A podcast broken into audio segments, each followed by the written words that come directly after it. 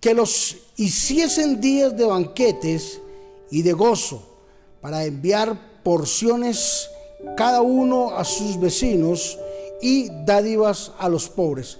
Esther, Esther capítulo número 9, versículo 22. Hoy hablaremos del tema redimidos para ser bendecidos.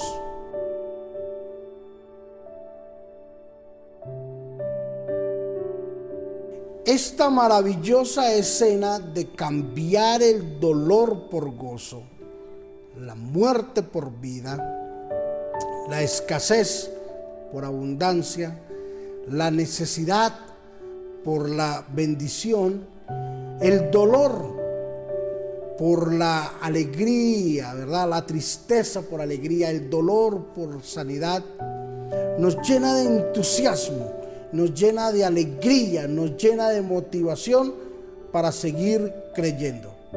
También para darle gracias a Dios, porque hay momentos en los cuales nosotros pasamos y pensamos de que Dios se ha olvidado de nosotros. Pero es cuando más Dios tiene el control. Es claro cuando el apóstol Pablo en el libro de los Efesios, en el capítulo 1 del versículo 3 al versículo 5, dice que debemos de darle gracias a Dios por todas las cosas que Él nos ha dado en los lugares celestiales. En otras palabras, por todo lo que Dios ha preparado, preparó para hacerlo una realidad aquí en la tierra. Aquí, en el texto que leímos, podemos darnos cuenta que Mardoqueo llegó a ser el segundo hombre más importante después del rey. Y pudo por su posición ser de bendición para su mismo pueblo. El dictamen que se había dado unos días antes, un tiempo anterior de exterminio, ahora, por su posición, de poder clamar, de poder invocar a Jehová Dios, ahora estaba siendo de respuesta para el necesitado, para el pobre, para el humilde y para el menesteroso.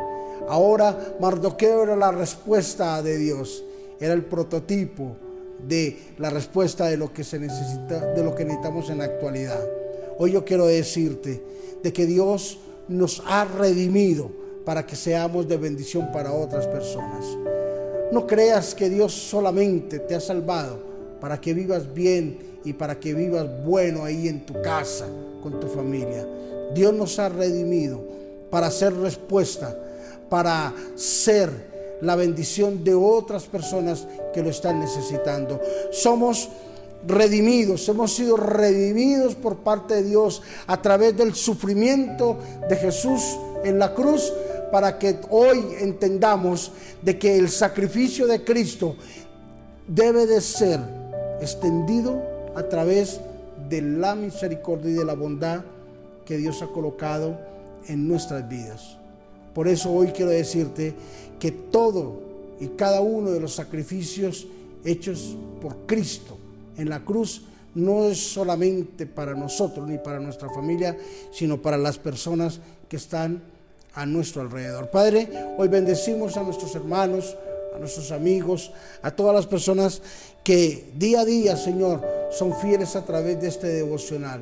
Ayúdale, Señor. Hoy es un día nuevo, un día para experimentar la bondad y para experimentar la redención tuya allí en la cruz del Calvario. Gracias, Jesús, por darnos la bendición de poder ser parte de la respuesta de un pueblo sediento, de un pueblo que anhela, Señor, tener una relación y una participación en tu reino. Gracias, Espíritu de Dios, por bendecirnos y ayudarnos. En Cristo Jesús, amén y amén. Fuimos redimidos por Jesús para hacer respuesta y bendición a nuestro prójimo. Bendiciones.